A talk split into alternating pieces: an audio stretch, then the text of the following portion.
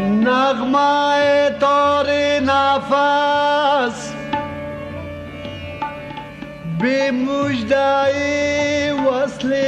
Всем привет! Это первая серия второго сезона подкаста «Алло, это Тибет», где мы вместе с пабликом ВКонтакте Хунта Экспресс мысленно и не очень мысленно путешествуем в регион возникновения буддизма, окружающий Тибет. Меня зовут Алексей Стрижов, я журналист, аспирант по специальности социальной философии и путешествую исследую регионы вокруг Тибета. Иногда пишу об этом, иногда веду лекции – частично о своих впечатлениях и интерпретациях философии живого буддизма я рассказал в первом сезоне подкаста «Алло, это Тибет». Тогда мы посещали Индию, Монголию, Непал, Россию. Этот сезон должен был состоять из дневников моего пешего перехода из Восточной Индии, штата Сиким, где распространен тибетский буддизм, в Непал. Но из-за проблем с пандемией путешествие не состоялось. Мы переносим эту историю на другой раз. А пока Поговорим о том, как и почему распространился буддизм в мире, то есть о первичном культурном бульоне, который возник в том числе до принятия буддизма в Тибете.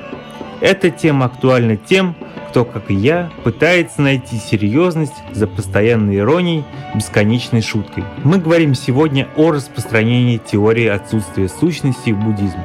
Это учение подтолкнуло меня к вопросу, если нет каких-то единых градаций ценностей, одинаково важных в обществе авторитетов в вопросах морали, то как можно обосновать нравственное поведение? Другими словами, мой вопрос, если нас окружает только жонглирование смыслами, то как можно серьезно говорить о чувствах? Скажем, признаваться в любви или расставаться, ведь вы в любой момент готовы сказать, что это всего лишь шутка, добавить к признанию смайлик, своеобразный текстовый дезодорант, как его однажды назвал писатель Виктор Пелевин. Нас порой окружают только наборы образов, которые подчеркивают настроение. Сказать же про него нет возможности. Вокруг только городская хтонь, серость, где серьезность кажется чем-то банальным или сумасшедшим. В таких попытках найти ответы на существующие вопросы тотальной пустоты мы обратимся сегодня к буддийскому учению об отсутствии сущности и истории Центральной Азии, где оно, видимо, активно распространялось на рубеже нашей эры и до наших дней. Может быть, взглянув на буддийский мир, который, видимо, переживал подобные две тысячи лет назад, мы лучше поймем себя и нашу постоянную современную неопределенность. Поехали!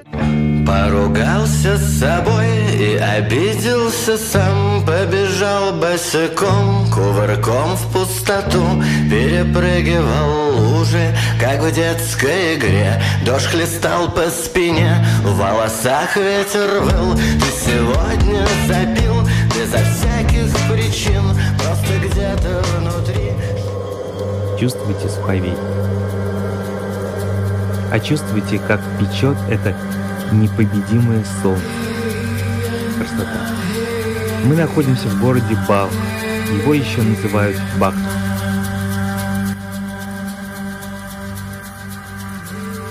Это в Северном Афганистане. Культурные разграничения между Тибетом и Афганистаном не были такими уж сильными на заре нашей эры. Это были места до появления кочевых племен, кочевых империй. Здесь пролегали торговые пути. Буддизм здесь активно проявлял себя еще до средних веков.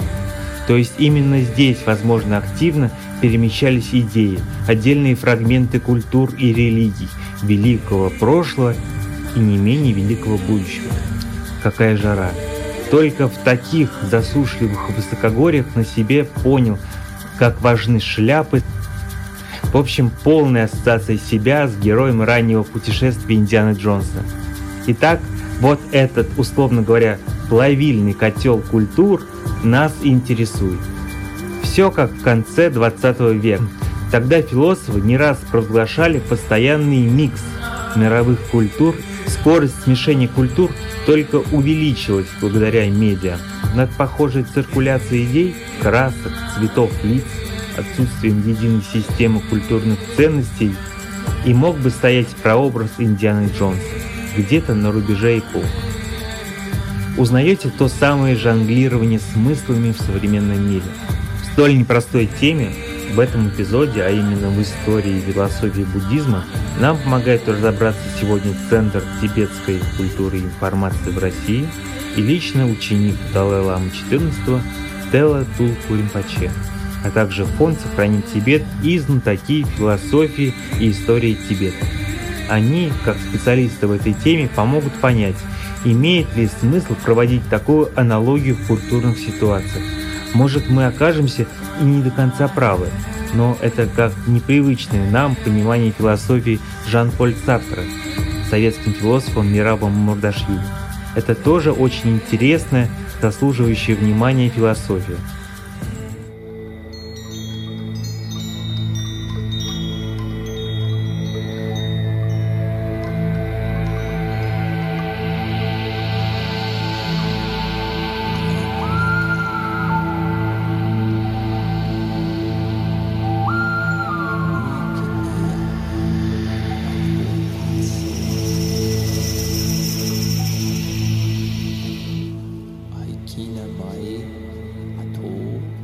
Итак, примерно от рубежа R начинается активная торговля по Великому Шелковому пути из Европы в Азию и наоборот.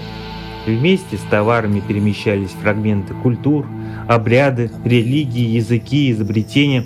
Вот с этого и начнем. С пути, по которому активно перемещались только зародившиеся идеи буддизма.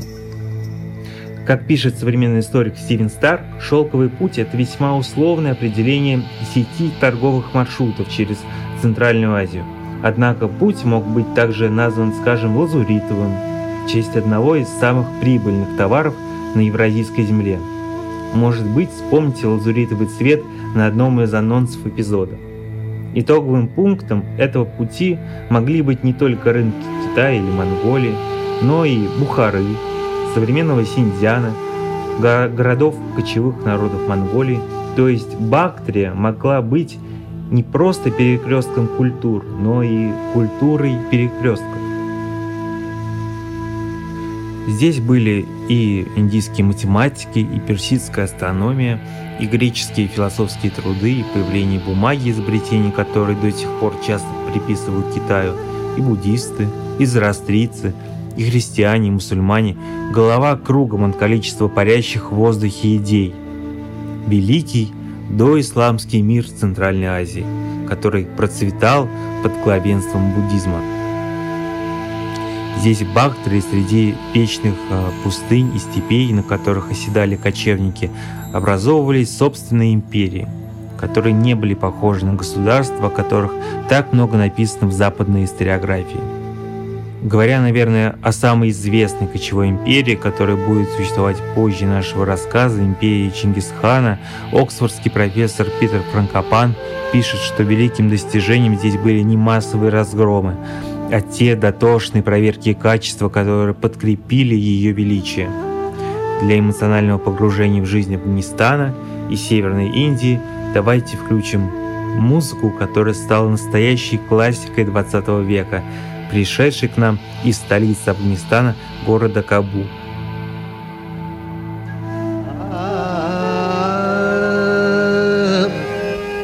طاليا زلفي يا رمان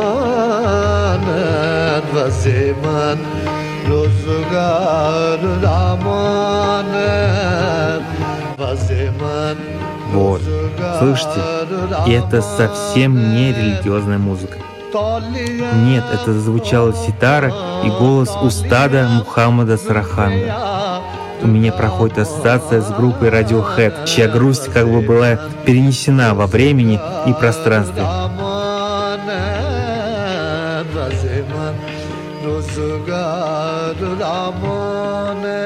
К сожалению, перевод его песен с местного языка я не смог найти в интернете, поэтому просто ловите настроение.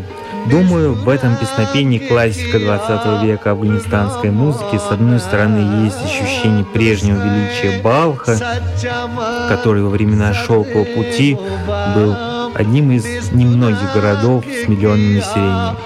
А с другой стороны, притухшие звуки ситары будто бы повторяют, чтобы мы не забыли величие в прошлом. Современный Балх насчитывает население только 77 тысяч человек.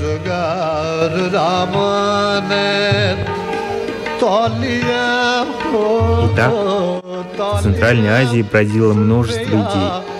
Какие-то просто перемещались, какие-то оседали и развивались. Но вот еще почему мне кажется, что культурная ситуация сегодня близка к тому, что было во время зарождения буддизма. В середине первого тысячелетия до нашей эры духовная, всеобъясняющая власть брахманов, священников Индии – оказалась под сомнением тех, кто постоянно задается вопросом, так появились шраманы, люди, которые, если перевести этот термин санскрита, постоянно совершают над собой усилия. Это очень близко к тому, о чем писал уже упоминавшийся нами Мираб Мамбардашвили. Жизнь — это усилие во времени. То есть время — это такая вещь, что нужно совершать усилия, чтобы оставаться живым. Одним из таких шраманов оказался исторический Будда. Вот такие странствующие монахи, постоянно отрицающие авторитет священных текстов для того времени, наверное, близки к тому, что еще совсем недавно, еще лет 20 назад, называли бы постмодернистским взглядом, то есть культурным состоянием постоянного сомнения, иронии, Теперь поговорим про саму философию буддизма, то есть про ту культуру, которая была едва ли не главной в Центральной Азии. В отличие от первого сезона подкаста, мы хотели бы добавить к нашим взглядам и интерпретации экспертности. Итак, мы поговорим сегодня с э, Ачарьей, то есть магистром буддийской философии, который 9 лет учился на востоке Индии, э, Бемом Митроевым, Начнем с того, что почему идеи отсутствия единой души появляются и изначально распространяются именно в регионе Гималаев, как вам кажется? Ну, вообще, на самом деле, это сложный вопрос. Я думаю, что немаловажную роль сыграло то, что в Индии другие школы э, философии, индийской философии, и в данном случае я говорю не о буддийской, а именно индийской философии, придерживались противоположной точки зрения. И, по всей видимости, как реакция на это воззрение возникла эта идея или учение, говоря в религиозных терминах, о бессамостности или отсутствии единой души. И потому что сама по себе идея единой души, ну, в некоторых местах она э, очень заметно имеет некоторые определенные недостатки, которые, собственно, и были подвергнуты э, логическому анализу, а затем и, собственно, логической критике со стороны буддистов. И э, почему это случилось в Гималаях? Ну, это, на это могло повлиять много различных факторов. Ну, прежде всего, это культурная среда, культурная атмосфера или философская атмосфера, которая на тот момент присутствовала в Индии. Как применить вот это представление о буддийской философии к жизни обычного мирянина, как вы, как я? Э, вследствие того, что мы верим в то, что наше «я» существует э, как-то особенно, существует независимо от других, э, существует само по себе, объективно. Вследствие этого очень часто мы начинаем думать, что мы более важны, чем другие живые существа.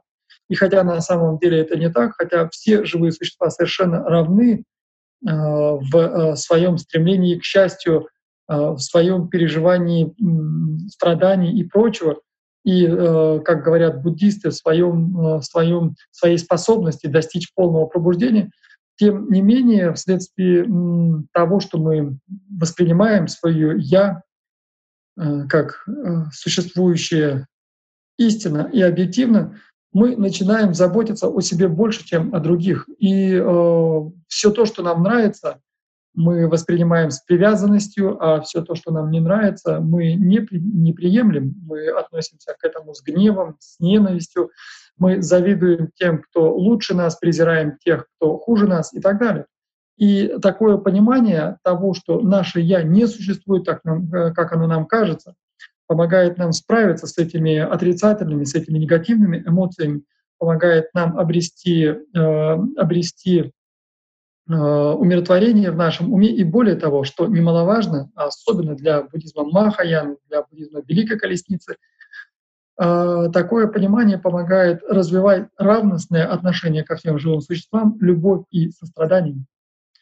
И таким образом буддисты, последователи учения Будды могли использовать его наставления для того, чтобы культивировать себя, взращивать в своих сердцах такие благие качества.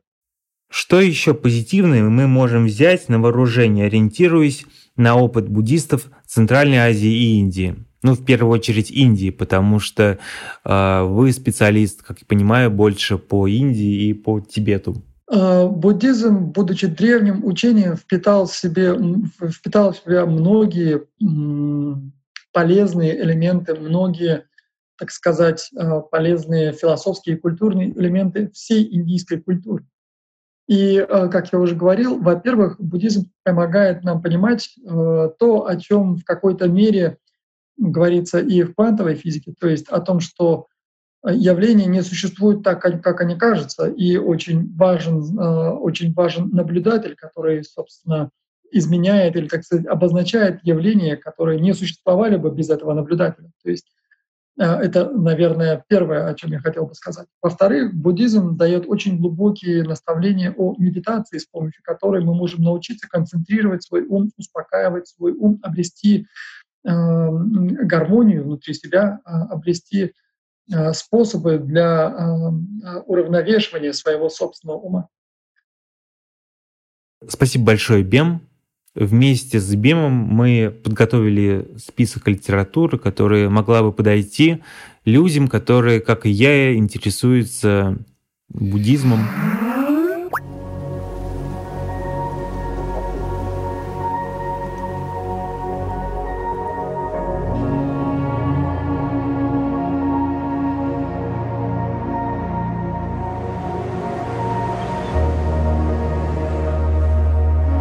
Об основе буддизма мы также поговорили в первой серии первого сезона, так что если забыли, вспоминайте. А пока продолжим, вновь заведем мотор и поедем дальше.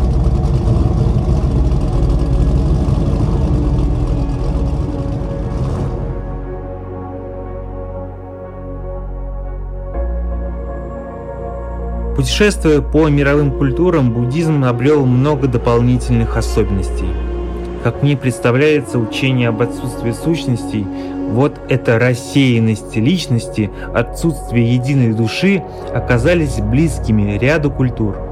Сегодня же это и повод посмотреть на постоянное жонглирование мемами, культурными ценностями, как на колыбель для чего-то радикально нового. Новая чувственность и искренность, только пробиваются в нашем обществе на фоне серости советской и постсоветской архитектуры, которую порой мы уже даже и не замечаем. Современную культурную ситуацию называют метамодернизмом. Поколение людей, рожденных в 21 веке, устало от постоянной игры смыслов. А значит, им нужны ценности. Так на арене появляются новая искренность и новая чувственность. Эти словосочетания уже достаточно устоявшиеся, а своеобразным манифестом этого времени называют роман Дэвида Фостера Уоллеса «Бесконечная шутка». Ярким олицетворением этого новейшего времени, на мой взгляд, является Джокер, сыгранный в одноименном фильме 2019 года Тодда Филлипса в отличие от прошлых экранизаций комиксов про Бэтмена, за иронией неуравновешенного персонажа теперь проявляется сложное прошлое, а вечно натянутая улыбка героя, которого сыграл Хакин Феникс, это болезнь. Вспоминается Гуин Плен с изуродованным лицом из романа Виктора Гюго «Человек, который смеется». Но что если окружающим людям проще воспринять не эту болезнь, а именно бесконечную шутку. Новая искренность, новая чувственность именно к этому, возможно, привел шраманизм первого тысячелетия до нашей эры, одним из воплощений которого и стал буддизм. Смеясь или с большой болью Джокера, вышедшего на подмостке стендап-шоу, улыбнитесь мы покидаем Бактрию и направляемся к уже знакомым по первому сезону местам севера Индии. Итак, Балх и древние Бактрии остались позади, впереди империи. Включайте следующий эпизод.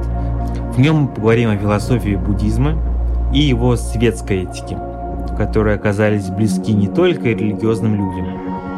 А пока мы приглушим мотор машины и насладимся видами предгорий Гималаев, которые так впечатлили художника Николая Рериха.